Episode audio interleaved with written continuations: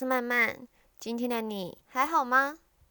今天继续分享曼曼大学宿舍 B 四二八的故事。这里跟你们说明一下，在我们大学的宿舍，一间会有四个人住，一个大约是正方形的房型，一人一个角落，床跟书桌还有衣柜是紧贴在一起的。平常如果晚上没课、没社团活动，读完书、洗完澡，我就会躺在床上开始追剧，一直追到睡着。有一天晚上，我的室友小哈还在上课，阿珍也去球队练习，还没有回来，而宿舍只剩下我跟君君。在我要回到我的被窝前，看了一眼还在剪影片的君君。我的室友君君从大学就有在自己拍影片，自己学习剪影片。因为看他那么认真，也不想再打扰他，跟他事先说了声晚安，我就回去我的被窝开始追剧了。也不知道到了几点，我的意识开始朦胧。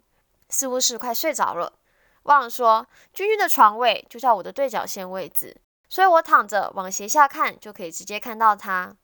朦胧的视线中，看到君君也躺在床上了，他应该是睡了吧？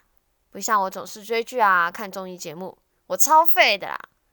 那时我还这样想，嘲笑了一下自己，同时也眨了几下眼。诶，我刚刚好像看到一个橘橘的人，他站在君君的床头前。但是就那一个瞬间而已，我想我应该又是充满灵感的脑袋又发作了吧，所以只是看错了吧，也没当一回事。隔天我们要去上早八的课，我通常都是最早起来的，但是我一起来就看到君君坐在床上，正想跟他说早安，没想到他也看到我就大哭了起来。我赶快冲到他的位置，问他发生了什么事，而小哈跟阿珍也同时被君君的哭声吓醒。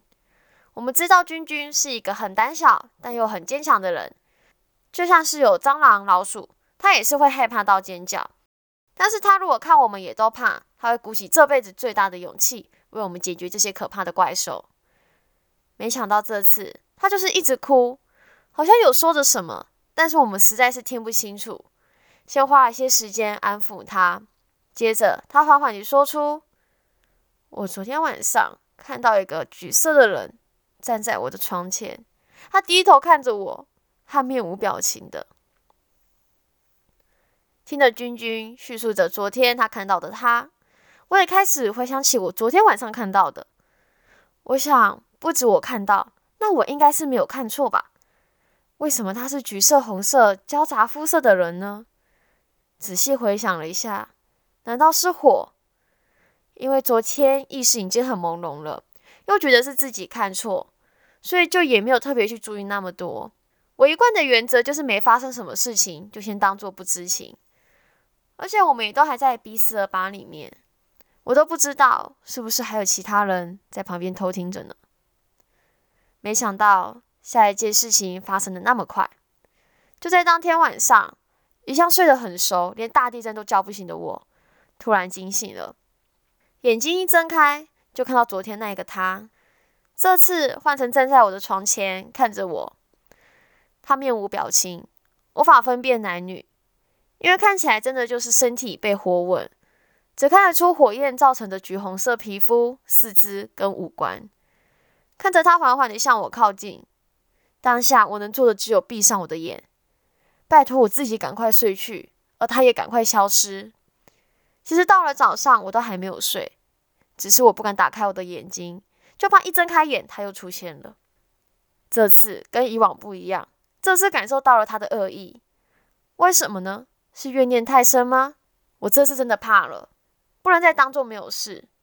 而且我怕我的室友小哈阿珍也会再遇到，也不知道他的恶意是从哪来。当天晚上就买了火车票回家，请家里的神明处理，也请我那个家里有公庙的朋友帮我问问。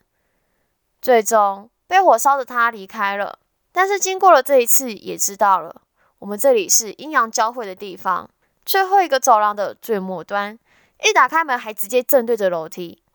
想想这里也还真的是阴阳交汇的好地方啊，果真够阴暗的。好啦，今天的故事就到这里啦。还有想让我说的故事或讨论主题，以及任何想说的话，都欢迎到我的 IG 或传 email 跟我说说吧。